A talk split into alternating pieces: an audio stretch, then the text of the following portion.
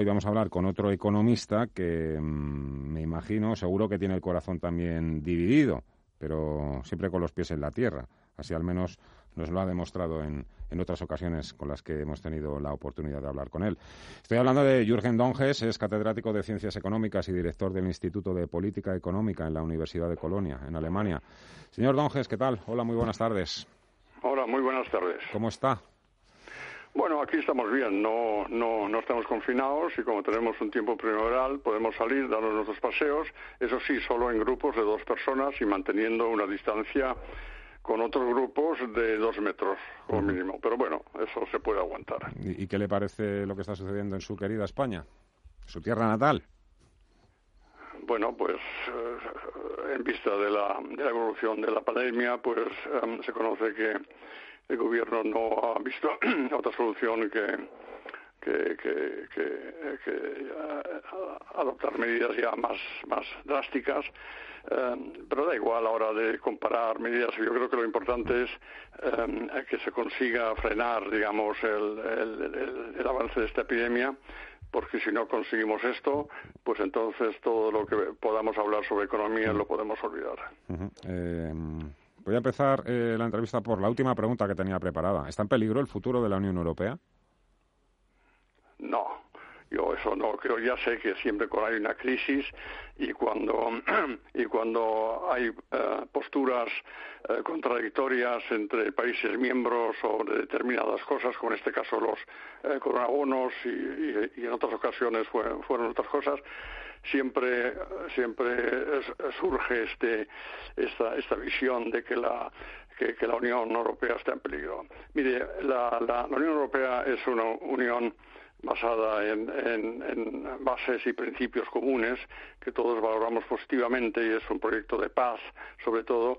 Y si la Unión Europea el futuro de la Unión Europea solo dependiera eh, de si ahora tenemos eh, o si hacemos un fondo si es, decir si aplicamos una, una, una medida técnica a los problemas económicos pues entonces eh, mal mal camino y, como yo eso no me lo creo eh, sino soy soy optimista y soy europeísta y creo en el futuro de la Unión Europea eh, pues por lo tanto mi contestación a su pregunta es no Evidentemente, los coronabonos o los eurobonos es un asunto que queda en principio aparcado, entre otras cuestiones, por ejemplo, porque esto creo que no lo recoge la Constitución, por ejemplo, de Alemania, no lo permite. Pero bueno, voy a ir al tema del MEDE.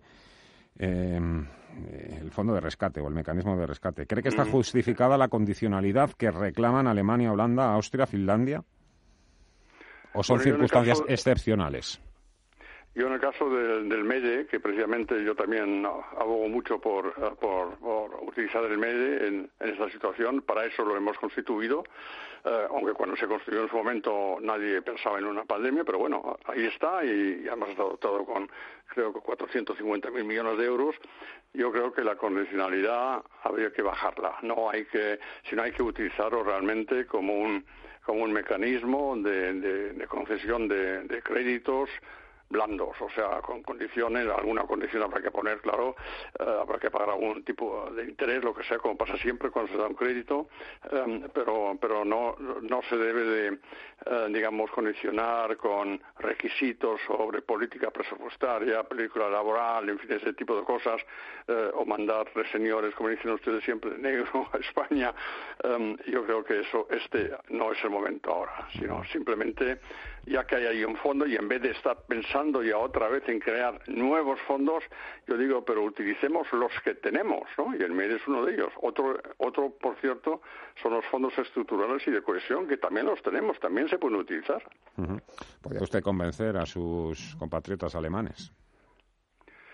No, yo creo que en el tema del, del, MEDE y también de los fondos de estructurales y de cohesión, yo creo que no, no tengo que convencer a nadie. Yo creo que eso sí lo, sí lo entienden.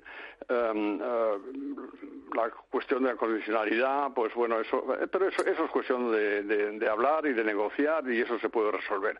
Pero es, digamos, un, un tema mucho más eh, sencillo de, de, resolver que el de los coronabonos. Muy aparte, muy aparte de que el MEDE se puede activar inmediatamente.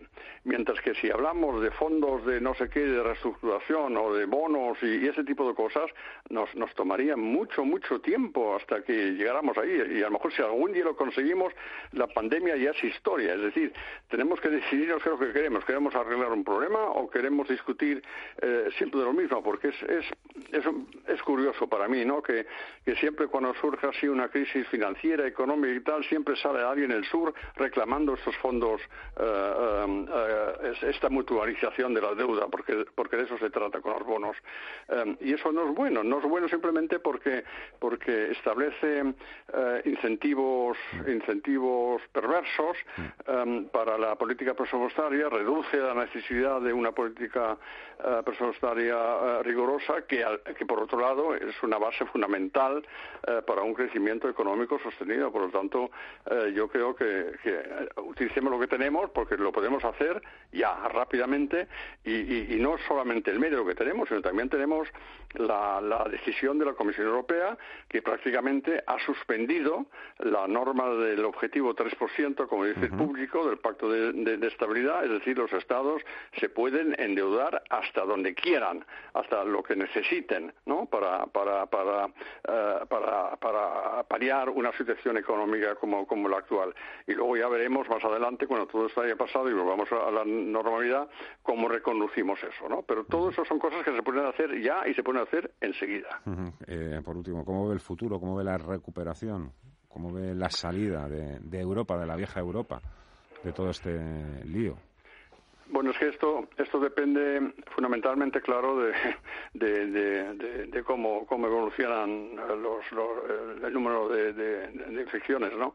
Eh, eh, si, si esto, digamos, si, si conseguimos aplanar la, la curva, digamos, en los próximos dos meses, o sea, hasta, hasta verano, entonces eh, yo creo que tendremos algo así como una V, ¿no? Es decir, un, un, un, un, un, desplome fuerte en el primer semestre en el que ya estamos, ya tenemos recesión y una caída brutal de todo, eh, como consecuencia de las medidas adoptadas, pero luego habría ya rápidamente un, un rebrote eh, que además podría funcionar eh, muy, muy deprisa porque la capacidad productiva está instalada, ¿no? Y la mano de obra está ahí, no, no es como si fuese una guerra, que todo, todo está destruido y hay que construirlo.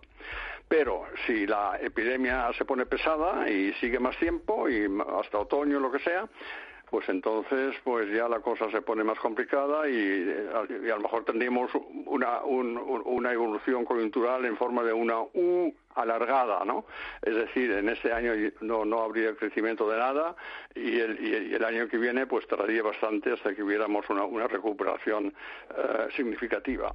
Y el peor de los casos, claro, es que la epidemia pues, eh, pues eh, sea persistente, lo cual yo no creo, pero bueno, eso lo tienen que decidir los, los, los, expertos sanitarios. Entonces tendríamos así como una L, ¿no? O sea, un, un desplome ahora y luego ya mucho, mucho tiempo estancamiento con millones de eh, desempleados y tal, ese es el peor de los escenarios al que yo no le doy mucha probabilidad, pero simplemente para contestar en completo su, su pregunta, pues les menciono esos tres escenarios. Yo personalmente eh, le doy la mayor probabilidad al, escenario de la V. Me alegro de escucharle con la misma claridad y el mismo sentido común de, de siempre. Jürgen Donges, economista, gran economista. Muchísimas gracias. Un fuerte abrazo. Encantado. Adiós.